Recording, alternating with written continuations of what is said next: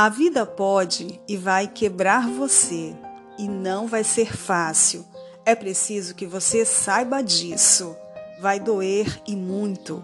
Esse doloroso processo pode durar muito tempo porque as feridas emocionais demoram mais para cicatrizar e podem prejudicar outras áreas da nossa vida.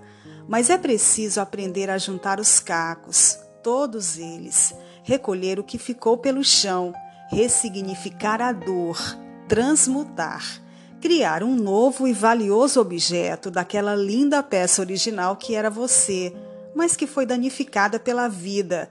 É isso que mostra o wabi-sabi, uma antiga técnica japonesa que nos ensina a construir uma nova peça, muito mais valiosa do que aquela que se quebrou, infinitamente mais importante. E esse é o tema do podcast Transcender de hoje. Quando eu tinha oito anos e estava na segunda série do ensino fundamental, eu me lembro como era difícil ir para a escola. Era um desafio diário enfrentar a sala de aula, porque eu comecei a sofrer bullying muito cedo. Os meus amigos de sala me chamavam de a menina do olho de gato. Eu, na minha inocência da infância, achava que aquilo era uma grande ofensa e eu acabava chorando muito, quase todos os dias. Isso me incomodou tanto, mas tanto, que um dia eu pedi para minha mãe pintar os meus olhos de preto. Ela olhou para mim, sorriu e disse: Um dia você ainda vai agradecer por esses olhos. O tempo passou, um ano depois, eu já estava na terceira série. O bullying continuava, mas agora porque eu usava óculos. Eu sempre tive muita dificuldade para enxergar, desde muito pequena. Só que o meu óculos era aquele tipo fundo de garrafa. Eu acho que você conhece. Teve um dia em especial que o meu destino se cruzou com um fotógrafo, no mínimo insensível. Eu lembro que todos os alunos precisavam tirar uma foto para o futuro. Tinha a foto coletiva e a individual. Quando chegou a minha vez, aquele homem que eu nunca tinha visto na vida, que nem ao menos podia imaginar o que eu passava na escola, olhou para mim e disse, em alto e bom som, todo mundo ouviu. Abre aspas. Nossa, como você é feia com esses óculos, menina! Eu me lembro que eu me assustei muito com aquilo. Eu era apenas uma criança, uma menina de apenas 9 anos que estava sendo ridicularizada por um fotógrafo, no mínimo despreparado para exercer aquela função ou para lidar com uma criança, porque algumas são muito cruéis. Eu me lembro que eu tirei a foto, fui para minha cadeira e comecei a chorar. A minha professora também não teve a menor sensibilidade de perceber como aquilo havia me machucado e que reflexos isso poderia trazer para o meu futuro. Oito anos se passaram. Eu já era adolescente e considerada ideal para disputar um concurso de Miss. E eu fui lá com muita coragem no alto dos meus 17 anos. Eu venci aquele concurso simples naquela pequena cidade do interior.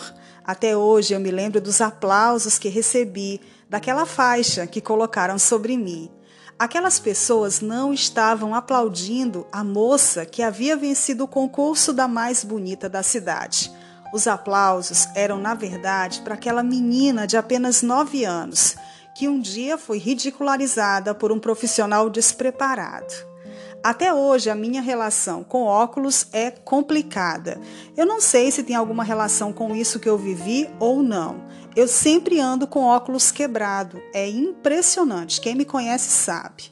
O meu grau só aumenta, eu preciso deles para enxergar o mundo. Mas às vezes, aquela cena sempre volta para o meu presente. Quando alguma coisa dá errado, eu volto a ter nove anos eu me recolho na minha cadeira de escola e choro.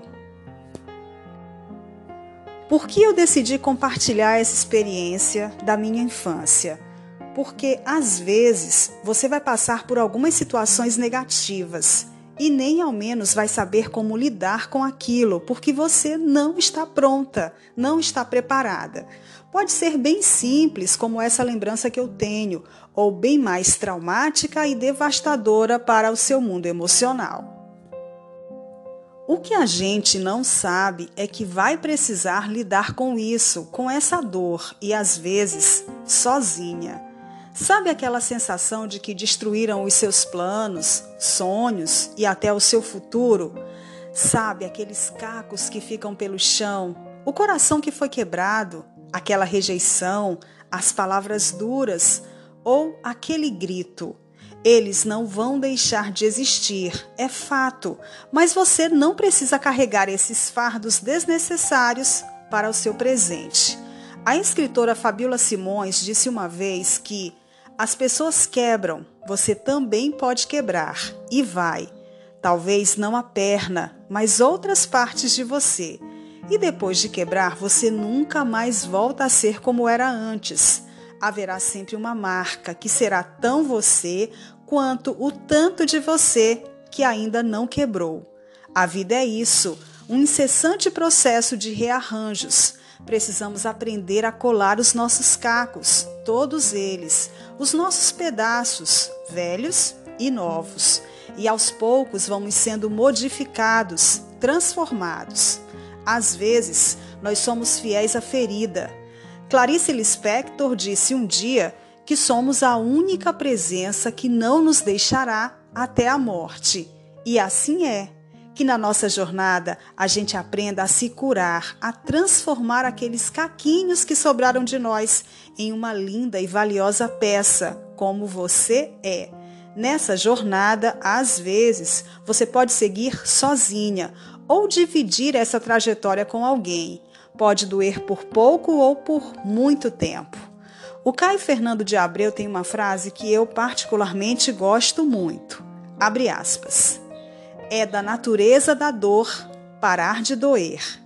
Vai doer, mas vai passar. Outro dia, eu assisti ao filme Todas as Razões para Esquecer e eu acabei visitando algumas dores que eu já havia esquecido. E acabei percebendo também que elas foram ficando para trás, foram superadas. O que somos hoje, a força emocional que nós temos para enfrentar qualquer situação adversa, nasceu exatamente naquele momento de extrema fragilidade e de dor. No momento em que fomos moídos, é onde mais fomos transformados. Quando eu sei que é da natureza da dor parar de doer, eu me encho de esperança, porque você acaba perdendo o medo de sentir a dor, de sofrer porque isso na vida é inevitável, uma hora ou outra vai acontecer. Isso, de certa forma, nos autoriza a experimentar momentos de aflição, sabendo que essa angústia não vai ser definitiva.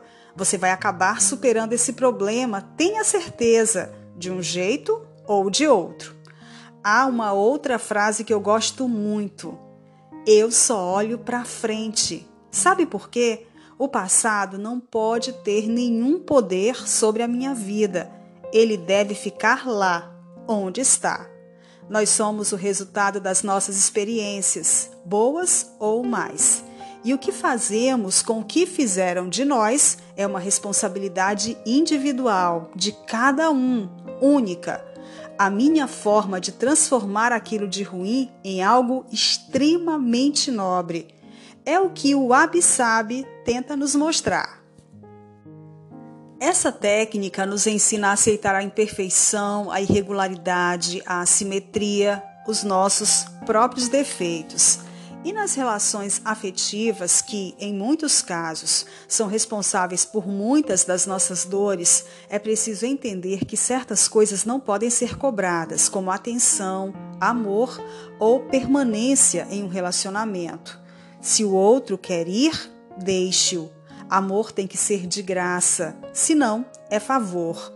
Quando insistimos em conversar com nossas feridas, nunca somos curados. Deixe o tempo fazer o trabalho dele. Tem uma cena desse mesmo filme, Todas as Razões para Esquecer, que o personagem principal diz em um determinado momento o seguinte: abre aspas. Eu acho que o que faz a diferença é saber que vai doer e respeitar essa dor, porque no final, de uma forma muito estranha e inexplicável, vai ser bom também. Não é de uma hora para outra que vai parar de doer, é preciso que nós saibamos disso. Mas vai chegar um momento que você vai perceber que existem apenas as cicatrizes e você vai gostar delas. Pode acreditar. Se a sua dor foi causada pela falta de amor, de reciprocidade, saiba que inconscientemente a vida vai se encarregando de colocar tudo no seu devido lugar. Nessa quarentena, eu aproveitei para ler alguns livros e isso me ajudou de muitas formas. Em alguns momentos me ajudou a ficar mais calma, em outras a passar o tempo e me enriqueceu muito também. Há diálogos formidáveis em alguns deles. Eu vou destacar apenas um para encerrar o podcast Transcender de hoje. Pertence ao livro Um Dia, que conta a história de encontros e desencontros entre Dexter e a Emma, que são os personagens principais. É um recorte no tempo de 20 anos, até que eles percebem que foram feitos um para o outro, mas já era tarde demais. Depois de tantos desencontros, tantos problemas, a personagem feminina principal, Emma, diz: abre aspas. Dexter, eu amo você, amo muito, muito mesmo, e provavelmente eu sempre vou amar, mas eu não gosto mais de você. O que aconteceu? A vida. A vida aconteceu. Se até o amor se transforma, por que não a dor? Pense nisso. Respeite a sua dor, encare-a e se fortaleça com ela. Eu espero que esse podcast possa ter ajudado você de alguma forma a enfrentar algum problema, alguma dificuldade, alguma dor. Muito obrigada pela sua companhia e até a próxima.